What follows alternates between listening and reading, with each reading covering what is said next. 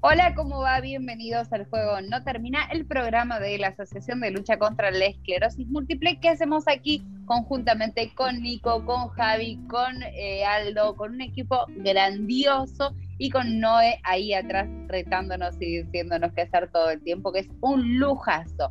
Eh, estamos en la radio pública del oeste y estamos agradeciendo muchísimo a ellos por darnos este espacio. Hay vías de comunicación y para contactarse justamente con la Radio Pública del Oeste, Aldo, ¿cómo tienen que hacer? Llama al teléfono 46235794.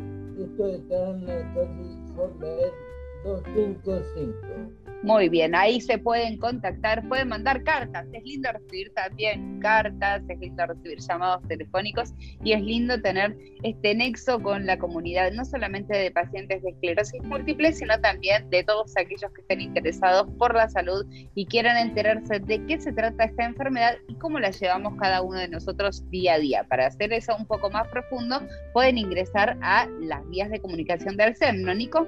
Sí, tenemos el teléfono 1139 45 87 68. La página web es www.alcem.org.ar y si no, nos pueden encontrar en las redes sociales, en Facebook ASOC Alcem, en Instagram Alcem Esclerosis Múltiple, en YouTube Alcem Esclerosis Múltiple, o si no, como siempre decimos desde el juego no termina, van al buscador, ponen Alcem y ya seguro que nos va a saltar alguna de estas que acabamos de mencionar y se van a encontrar con nosotros y con todo lo que vamos haciendo. Para el programa del día de hoy les decimos que tenemos material imperdible. Estuvimos hablando con Carla de Soma en una marea emocional, una charla súper, súper linda y amena, así que casi, casi obligatorio quedarse. Y como siempre tenemos los esclerotips que son para nosotros y también para que sepan lo divertida que puede ser a veces esta montaña rusa que se llama esclerosis múltiple. Arrancamos entonces, el juego no termina aquí en la radio pública y nos encontramos en el siguiente bloque. En el mes de mayo se hicieron muchísimas actividades y fueron muy, muy interesantes. Hubo un grupo de pacientes al que se sumaron otro grupo de pacientes y que se convirtió en algo de todos los pacientes, que fue el agite naranja. Una de las personas que trabajó mucho en el agite naranja y que queremos destacar especialmente porque dejó por un tiempito de lado su proyecto para dedicarse a algo más colectivo y ahora lo volvió a encauzar, es Carla Grosso, que está con nosotros. Hola, Car. Hola, ¿cómo estás, Jessy? Bien, muy bien, muy orgullosa de todo lo que, de todo lo que ocurrió en mayo, pero junio nos encuentra con otras sorpresas de tu parte, que es ni más ni menos que Soma una marea emocional. Y quiero que me cuentes cómo nace el proyecto, de qué se trata el proyecto y cómo es la concreción de un sueño. En realidad vengo, hace tres años que Soma una marea emocional está navegando, empezó en formato Instagram, eh, pero ¿qué pasa? Instagram tiene sus limitaciones en textos y fotos y es lo que más me gusta explorar. Entonces, desde el año pasado empecé a crear la página web. Que la página web requiere de otras temáticas, de pensar más, de ver si va este texto, si va este, eh, diagramarla en el sentido de qué formato quiero que se vea. y también era una parte de abrir mi cuaderno de notas de, de mi, como sería el diario íntimo, por decir de alguna manera, y, y expresar otras cosas más profundas que en Instagram quizás no voy a compartir tanto. Entonces, y el formato de web también, eh, no todos tienen Instagram y también eh, la web se sigue utilizando, entonces me pareció darle otro tipo de seriedad, entonces ahí nació eh, una marea emocional. El eslogan de una marea emocional es sonríe por la esclerosis múltiple porque vos sos paciente de esclerosis múltiple. ¿Hace cuánto tiempo, Car? Hace 10 años que estoy diagnosticada y, creé ese hashtag porque cuando la acepté a la enfermedad, yo me paré de, en otro tipo de postura y le traté de sonreír a la enfermedad. Porque las dos íbamos a estar juntas de por vida. Entonces dije, bueno, la mejor manera era sonreírle, nos reímos de tristeza, de cosas lindas, de cosas malas, o de una, mm, la risa de salvavida para pasarla bien. Entonces, por eso creé el hashtag sonríe por la esclerosis múltiple, porque es algo que si no hago, siento que me falta algo. Yo creo que la sonrisa es parte de mí y es lo que me ayudó a salir y a entender y a encarar, y es a, eso lo que voy. Y a eso estoy, eso estoy también. Soma tiene mucho que ver con la fotografía, con la imagen, y vos sos fotógrafa de formación. Sí, soy fotógrafa y, y el desafío, más allá de lanzar y hablar en primera persona, también es ponerme delante de la cámara y jugar con los ojos de algún colega o mis ojos a través de la cámara autorretrato, todo otro desafío que uno tiene que hacer porque es como doble pensamiento, qué quiero que se vea, qué quiero que se muestre, eh, más allá de ser la protagonista delante de la cámara, también era, digo, bueno, voy a hablar de mí, qué momento, a mí me gustaba siempre sacar fotos a otros, hace un montón que no ejerzo, o sea, retomé ahora con Soma hace tres años, pero tampoco es que ejerzo, ah, eh, creo todo el tiempo en imágenes. Entonces, eh, me gusta es la parte de, mirar con todo el tiempo imágenes y digo, wow, esto transmite tal cosa y después le sumamos un texto, o hay, imágenes que no hace falta que tenga descripción, una imagen también eh, crea un momento, una sensación y una emoción que, que, me parece fabuloso, que hay que explorar por ese lado y es lo que me gusta y lo que quiero seguir transitando, por eso las mareas emocionales, que salió en la web, que es mi especie de blog de textos más largos, va a incluir videos, fotos y quién te dice una exposición a largo tiempo, virtual. Pero bueno, para mí recién, sí. Recién estamos surfeando, vamos a ver a, qué puertos, horizontes me lleva y, qué propuestas también pueden llegar a ver, porque hay muchas cosas para explorar y creo que a todos nos, nos, hace bien sobre todo a mí me hace bien, pero yo creo que a las, personas también les puede interesar y les puede gustar. Antes de meterme con eso, con, lo que se transmite a través de, la propia visión, ¿no? Porque eh, todo lo que se expone en las redes y lo que se comparte, desde, especialmente como en tu caso, desde tu cara, desde tu visión y desde tu vivencia, tiene que ver con empatizar con el otro, con acercarse al otro. Es un acto primero de mucha generosidad pero también de, eh, de mucha exposición, como, como vos lo decías. Yo trataba de imaginarme cómo fue tu proceso, porque todos pasamos por diferentes procesos en los que te dicen, no, la negación de la enfermedad, el, buscar ayuda, el no buscar ayuda, el ignorarla, el ta, ta, ta, ta, ta. ¿En qué momento o cómo visualizás vos el momento en el que le sonreíste a la esclerosis múltiple? con este diálogo que vos tuviste, porque no fue inmediato. Entonces, cada, cada paciente me parece que está bueno señalar que cada paciente tiene sus tiempos para hacer determinada cosa, para subir una foto de Instagram, para compartirlo con sus compañeros de trabajo, para decirlo, para no decir nada. Cada paciente tiene sus tiempos. El tuyo no fue inmediato después del diagnóstico. ¿Qué pasó que te, le sonreíste? primero me costó tres años entender la enfermedad, que ya es un tiempo bastante prolongado. Después, nada, seguía con los controles como que era, me, cuidaba la enfermedad como enfermedad. Y después, creo que a los siete años de diagnóstico, yo estaba haciendo producción en un set de fotos y, una chica, o sea, mi, mi, amiga me dice, ¿no querés sacarte una foto? Y qué sé yo, y ahí ya iba a publicar algo el 30 de mayo por el Día Internacional de Esclerosis Múltiples en mis redes. Me dice, dale, te hacemos la foto para eso. Bueno, y ahí empezamos a jugar. Empezamos a jugar y mate, que esto, con otro. Y me dice, ¿no querés hacer algo con esto? No, bueno. Entonces ella me decía, bueno, ¿qué te identifica? Con la enfermedad y qué sé yo. Y ahí descubrí la sonrisa, porque venía en un año que digo, ay, qué lindo, voy a hablar en, en mis redes personales. Digo, bueno, vamos a ver qué, qué pasa. Cuestión que publiqué esa foto, conté que mis días grises pasaron a ser negros, de, de, algo se despertó raro en mi cuerpo, que lo entendí, pero también le entendí que le iba a sonreír y que me puse, que es lo que me hace respirar y seguir adelante y las respuestas de gente tanto que conocía que no sabía que tenía, y de gente que no conocía de buena onda, me escribieron por privado y, me felicitaron por animarme a ser alguien eh, que muestra las cosas reales, porque también las redes sociales es una vidriera. Y, me felicitaban por diciendo, de esto se trata, de mostrar a gente real, de que, muestre su vulnerabilidad sin miedo a, decir lo que le pasa. Entonces, tantos comentarios, tantas cosas, entonces dije, no, bueno, me parece que tengo que hacer algo. Y ahí, con, mi, amiga, la fotógrafa, y, y mi amiga que era la chica de producción, dice, no, tenés que hacer algo, tenés que hacer algo, y ahí tuve seis meses estudiando eh, fotografías de exposiciones de esclerosis múltiple, cómo transmitir las fotos a través de la enfermedad, qué, qué, se, hizo, qué se hacía acá en, Argentina, qué se hacía en otros países, qué libros había. O sea, hice seis meses de investigación. La llamé a mi interesante. Muy, porque hay mucho material de todo eso.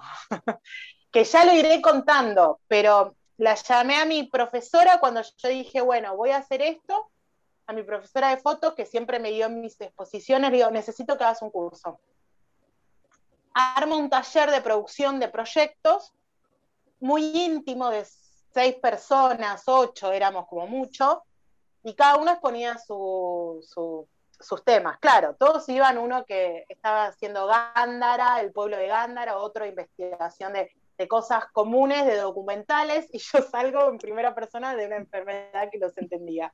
Entonces todos se quedaban como, pero a la vez eh, fue maravilloso porque mm, la última clase del cierre del, taller, yo ya me fui con, creado Soma. Eh, uno de los chicos me dijo ponerle un subtítulo porque Soma significa cuerpo en la psiquis. Y es una palabra muy pesada vos tenés la fortaleza, vos, vos, pero necesitas algo que lo suavice para vos no sentir tanto ese peso de la palabra. Entonces ahí salió la marea emocional porque dije, ah, no, la, enfermedad es una marea, no sabemos ni cómo se levanta al día siguiente, sube, baja, te tira a la orilla, te saca la malla, te llena, o sea, no sabes nada lo que te O te encuentras flotando mirando el cielo. Exacto, apareciste en otra playa y no te diste cuenta. Entonces es como que eh, todo iba con, o sea, iban cayendo las, fichas como dominó. Y después, en el trayecto ese, también hice fotografía terapéutica. Entonces también ahí indagué más a lo profundo y, y, nada, ahí dije, bueno, se lanza tal fecha, después de esos seis meses dije, me siento preparada, se armó toda la grilla, porque más allá también tengo un equipo que me acompaña, entonces dije, bueno, y ahí salimos hace tres años con Soma, que, sigue explorando, porque es como me dice mi profesora, Soma, dentro de Soma hay miles de proyectos. dice, ese es el título. Ahí adentro hay como un montón de cosas que vos sos creativa, todo el tiempo estás creando, no parás un minuto, y bueno, y en eso estamos. Nico. Hola Carla, Nico te saluda, ¿cómo andás? Hola Nico. Eh, Sabes que hace tiempo que veo tu Instagram y bueno, ahora con tu página, y hay algo que me llama la atención, que es que mm, vos agarrás temas comunes de la esclerosis múltiple y los pones en foto y en texto, pero hay otros que son muy, muy personales tuyos, que también los, los, adornás, por así decirlo, con foto y texto. Eh, ¿Hay alguna búsqueda en qué temas personales exponés y hasta dónde? Y, otra pregunta que me gustaría también con esto es, eh, ¿cómo es un poco tu proceso creativo? Eh, sí, yo creo más allá de, hablar, exponer un poco sensaciones con la enfermedad y también mis momentos personales, porque justamente el otro día escribí algo sobre la piel, porque me hicieron unas fotos nuevas y, y no tiene nada que ver con, Soma, pero es parte, o sea, Carla es Soma y Soma es Carla. Entonces dije, ¿cómo expongo este texto? Entonces dije, bueno, lo pongo en el blog. yo no, pero también quiero que lo vean. Entonces estoy en esa disyuntiva porque, o sea, Soma una persona también, más allá que sea un nombre artístico, por decirlo de alguna forma, y en esa persona es Carla. Y los procesos creativos, em, a veces me hago preguntas disparadoras, o sea, quiero hablar de tal cosa y, empiezo a preguntarme qué me provoca, qué, sensación, cómo lo visualizo, eh, qué me produce, pienso en colores, no pienso en colores, en palabras, eh, o sea, hago juegos, depende de los temas, ¿no? También, pero es como, por ejemplo, el, resonador, para mí el resonador, ir al resonador es, todo un tema, es todo un tema, algo que no lo tolero, pero me creo un ritual. Hola, Nico, te llaman, mira. Nico tiene... Lo estuve leyendo hace un ratito en la sala de espera de la neuróloga. Lo acabo de leer. Mira, El proceso de cuatro días. Bueno, un poquito de eso me. Es como que es como prepararte para salir de la cancha. Es como decir, bueno, ¿qué, tengo que hacer? ¿Qué es lo que me levanta? ¿Qué? Necesito mi momento, necesito el momento de contención. Es como que me armo. Eh, no es fácil igual, ¿eh? ¿eh? Es todo un tema, porque es el momento que yo más sufro. O sea, estar en ese tubo. Bueno, mi idea es también hacer mi viaje en Resonador, un video que está en proceso y guionado, y, y, nada, y la sensación cuando te entra el contraste por el cuerpo, no quiero expoliar mi propio video, pero es como algo muy experimental que, está bueno, por lo menos para mí me parece que está bueno. Es muy difícil transmitir las sensaciones, pero yo creo que se puede también. Hay que aprender a, buscar esos juegos, esa creatividad para poner, eh, exponerlo.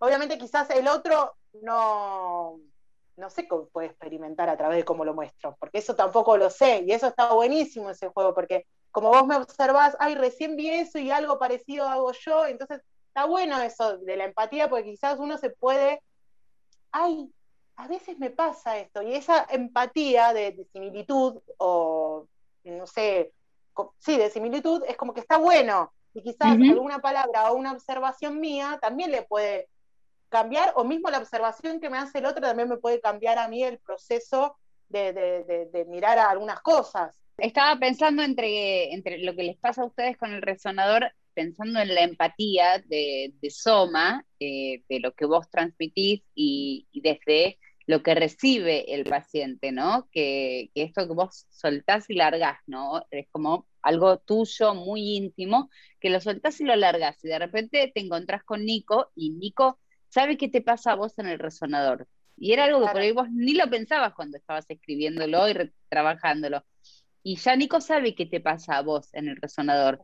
A mí me pasa lo contrario. Entonces, también eh, la empatía tiene que ver con cualquier paciente que comparta a través de Soma lo que a vos te pasa, para saber que a todos nos pasan también cosas distintas y que todas esas cosas distintas están bien, son correctas, que no hay una sola mirada y que a través de Soma se pueden ampliar las miradas y que el sonríe por la esclerosis múltiple me parece que es como muy, eh, muy significativo desde la visión de la enfermedad para el resto de los pacientes.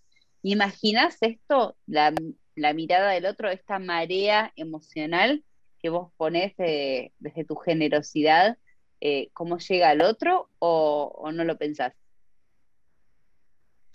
Eh, sí, lo pienso y me ha pasado de que desde que lo creé y que está navegando en el universo, eh, recibí muy linda energía y, como que quieren más en el sentido de que, uy, no, el video del resonador, uy, sí, explora esto, uy, el otro, o sea, es como que quizás la mirada, por decir, sí, la mirada artística, porque estoy eh, poniendo arte en una enfermedad, eh, también me costó a mí, porque hablar de una enfermedad es difícil.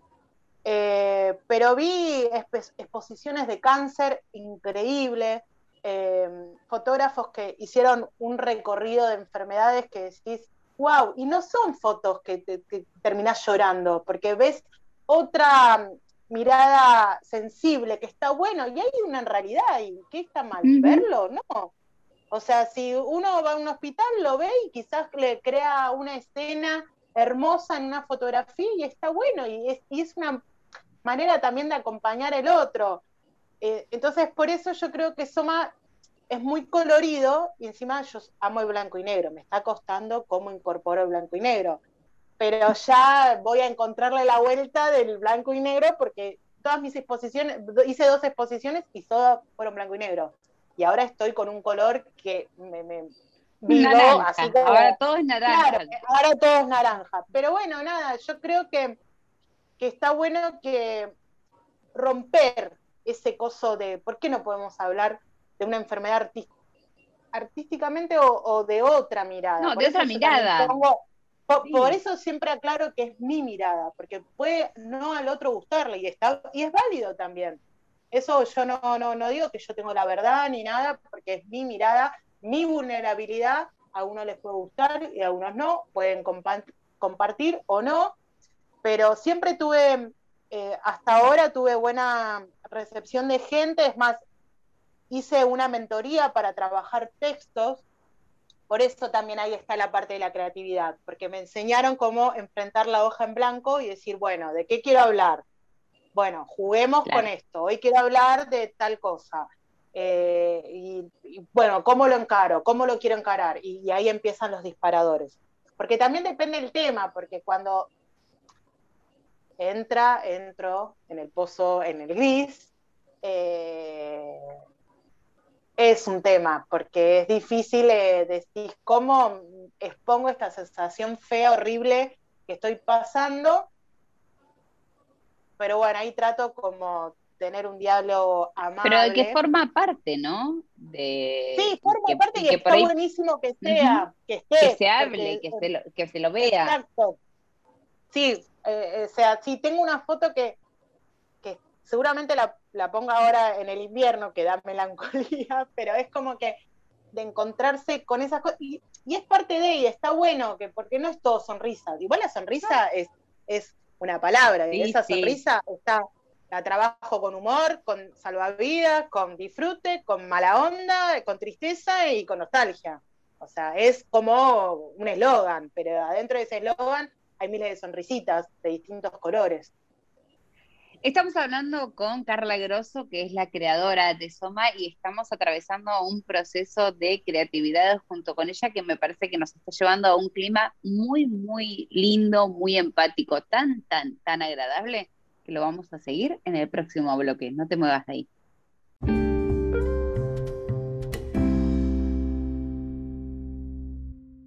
Continuamos en El juego no termina y seguimos hablando con Carla Grosso, que es la creadora de Soma, una marea emocional. Venimos del bloque anterior, si te lo perdiste lo podés buscar como siempre en las redes y quédate hasta el último bloque que te vamos a contar bien dónde, dónde podés volver a escuchar el programa y también podés visitar la página de Carla. Carla, estábamos hablando acerca de la empatía y de los momentos feos también que de manera artística se pueden ver desde otro lugar, desde una mirada más, eh, más empática, más cariñosa, por ahí más amorosa, con respecto incluso a la enfermedad. ¿Qué pasa eso?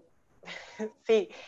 Lo que pasa también la tristeza o la nostalgia o, o el miedo, tienen una exploración hermosa, o sea, hay que saber mirarla, cuesta, pero tiene unas matices que, son interesantes y también de autoconocimiento sobre todo, porque me pasó que con la enfermedad para mí fue como, yo creo que fue como una varita mágica o no sé qué, que me despertó otras cosas que quizás tenía apagadas o no, y, darle esta vuelta de mirada que me costó muchísimo porque no es fácil, eh, y una o sea, se despertó algo extraño en mi cuerpo que ya no lo entendí y entonces digo, bueno, ¿qué hacemos con esto? Y la búsqueda y encontrar un lugar de que, sea como un refugio para mí, donde pueda estar bien conmigo y con ella, por decir que somos una, eh, está buenísimo. O sea, estoy, mi neurólogo me felicitó todo, yo no podía creer que. Ay, cuando, cuando el neurólogo felicita. Claro, al fin encontraste algo que, no, pensé pavada, me dice.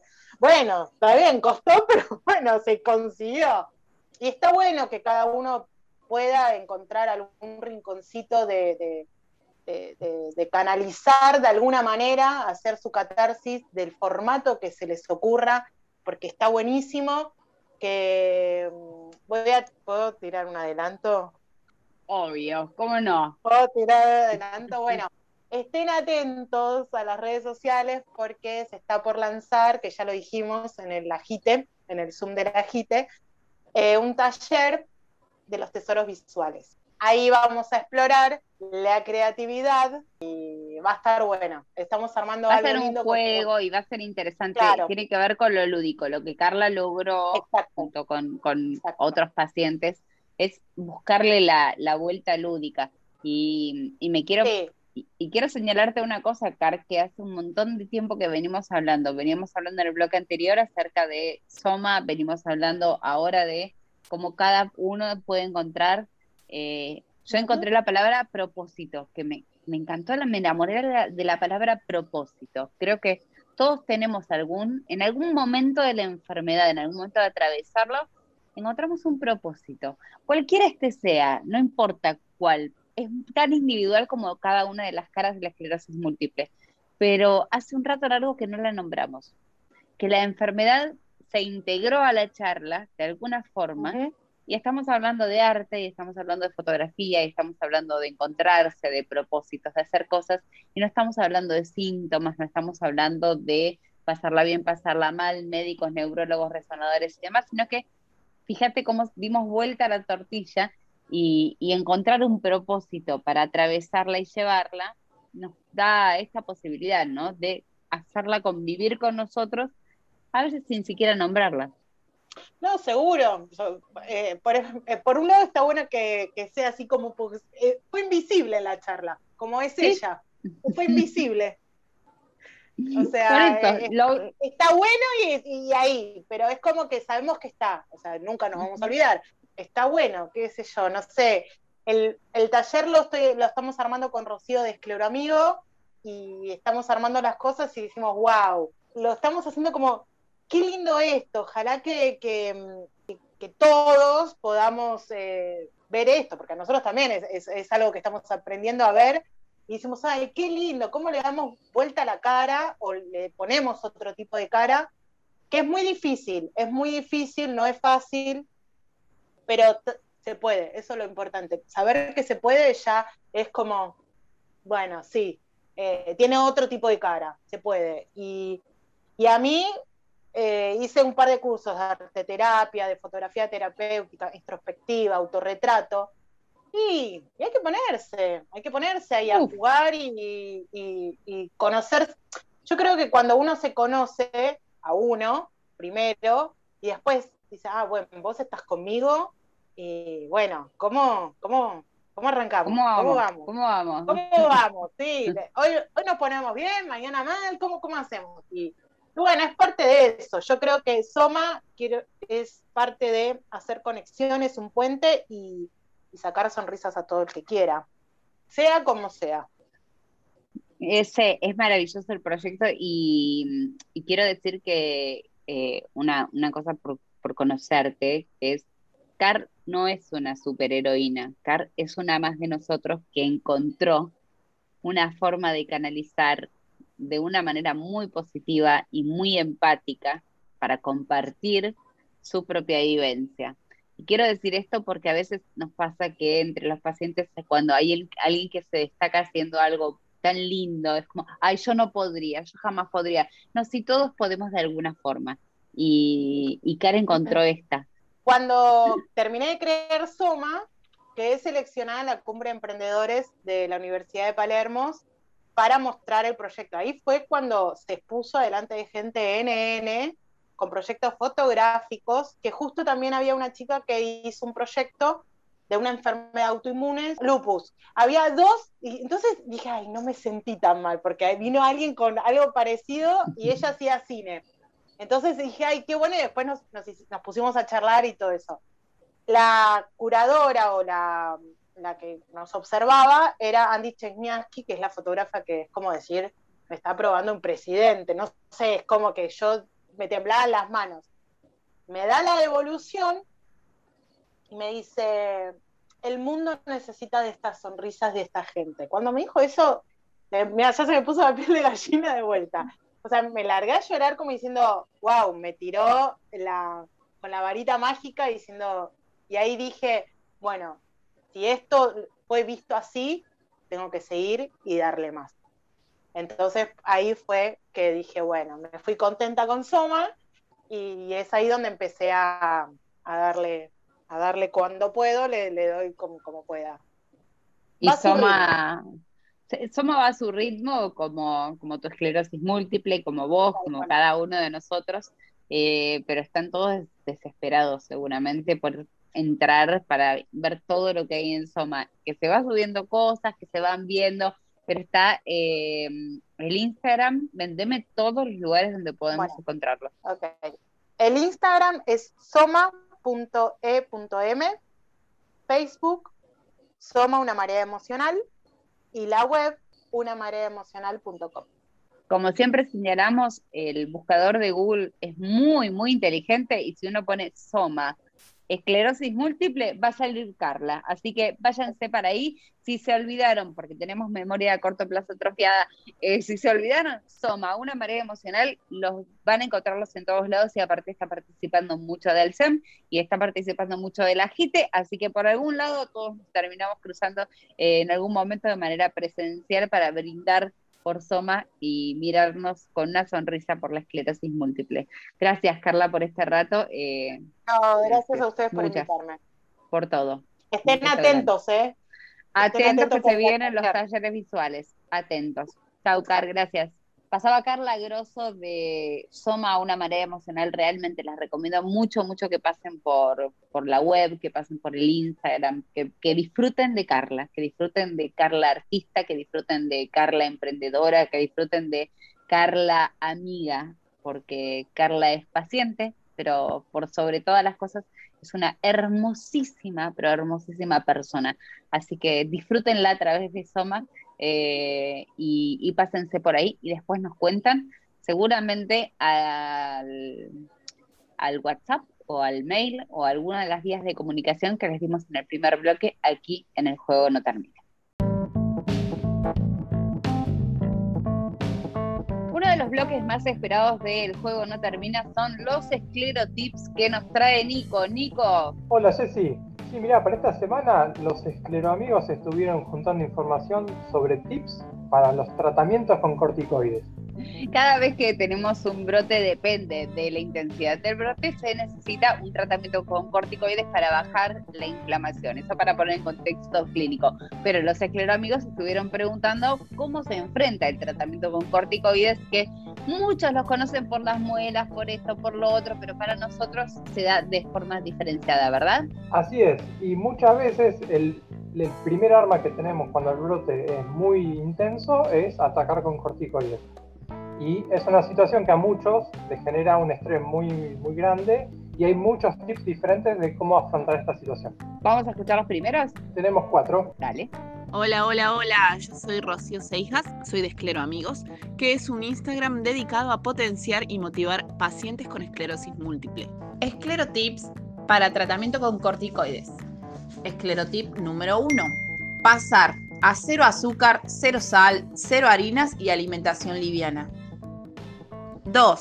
Tomar mucho líquido. 3.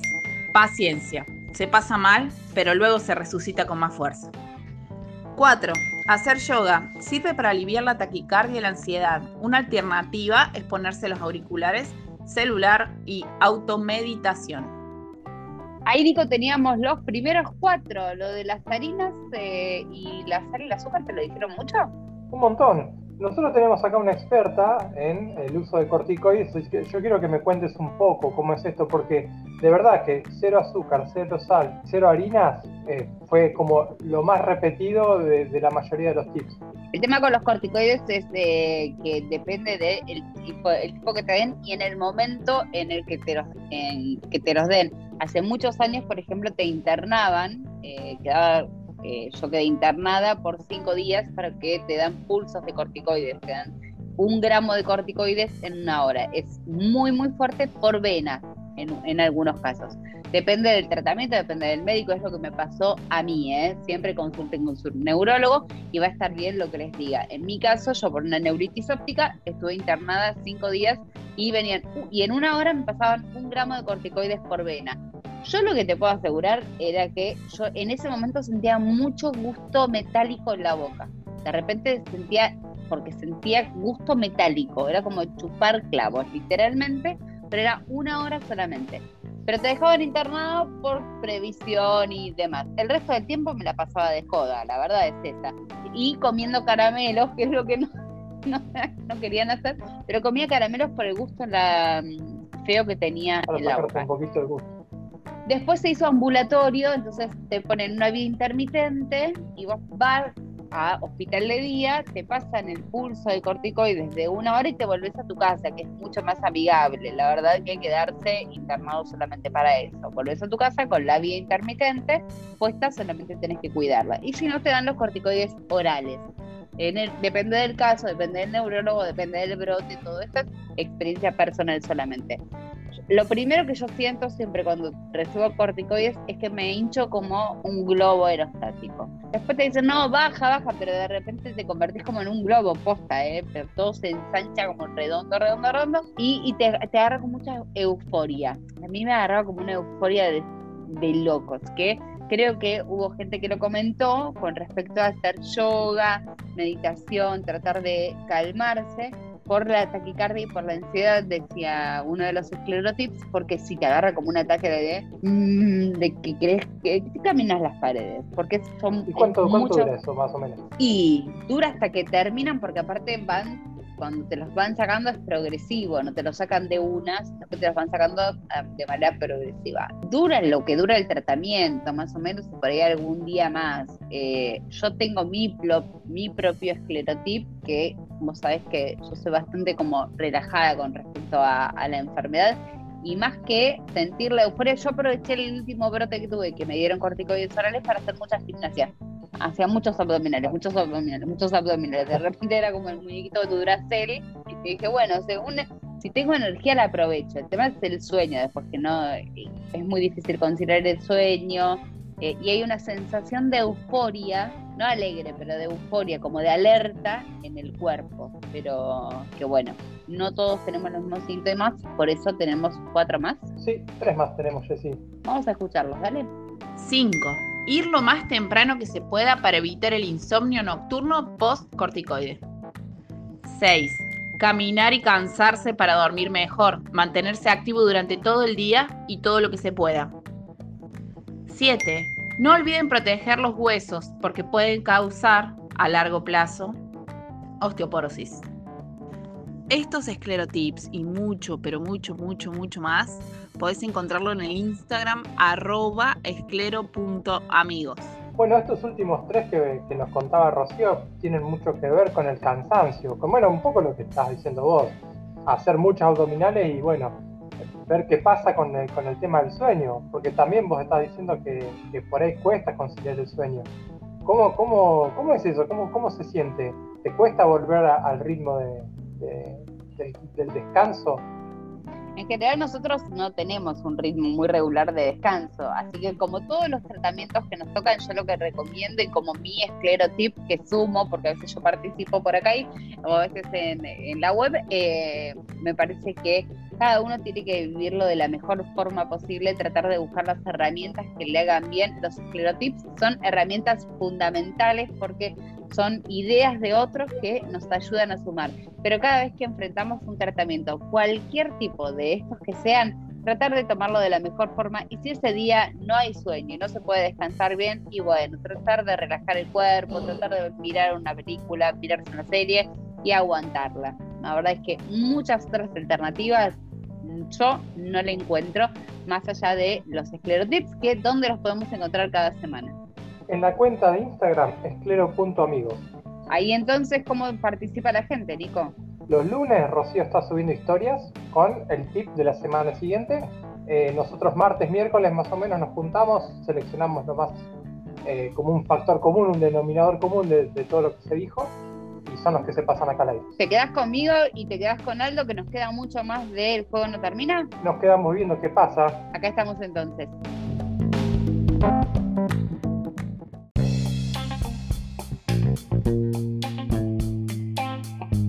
Antes de irnos, eh, tenemos los parroquiales. Acuérdense que pueden contactarse con nosotros a través de Alcem y de todas las vías de comunicación, pero también hay actividades que desarrolla la organización que tienen que ver con los pacientes, que tienen que ver con charlas, que tienen que ver hoy por hoy con la virtualidad que hace todo mucho más accesible. Y para el día de hoy, a las 6 eh, de la tarde, tenemos algo muy, muy interesante que es una mm, jornada de capacitación que, cuya temática es que es Clonify. Y para que nos explique qué es Clonify, que tiene que ver un poco con la tecnología, con aplicaciones y con cuestiones que pueden llegar a ser una herramienta muy interesante para convivir con la esclerosis múltiple, vamos a estar conversando, va a estar conversando en realidad, Martín Fries Centeno, que es el CEO y cofundador de Clonify y aparte es el cofundador de DMO Design Company y va a tener a su invitado especial que es el doctor Juan Ignacio Rojas, neurólogo de eh, y aparte es del Centro de Esclerosis Múltiple Argentina y aparte también es del Hospital Universitario CEMIC. Esto de los títulos son larguísimos, pero son súper interesantes las dos personas que van a estar a partir de las 18 horas hoy y pueden participar a través de la web de ERSEM. Tienen que escribir un mail a info.alcem.gmail.com. Ahí pueden inscribirse, ¿no, Aldo? ¿Ese es el mail de Alcem? Sí, justo, justo. Perfecto. Entonces, si Aldo me da el ok, entonces ese es el mail para anotarse van a inscribirse y en esta ocasión para participar de la charla de Clonify. Con nosotros se van a estar encontrando el próximo jueves, tempranito aquí en el almuerzo, en la Radio Pública del Oeste, en el 89.3. Gracias, Nico. Muy buena semana para vos. Buena semana para todos. Nos vemos. Gracias, Aldo. Muy buena semana para vos también. Nos vemos. Gracias por todo. Gracias a Noé que está ahí en el éter, eh, todo desde arriba para que salga perfecto. Y con ustedes nos encontramos el jueves que viene en la Radio Pública del Oeste para hacer El Juego No Termina, el programa de la Asociación de Lucha contra la Esclerosis Múltiple. Chau, chau.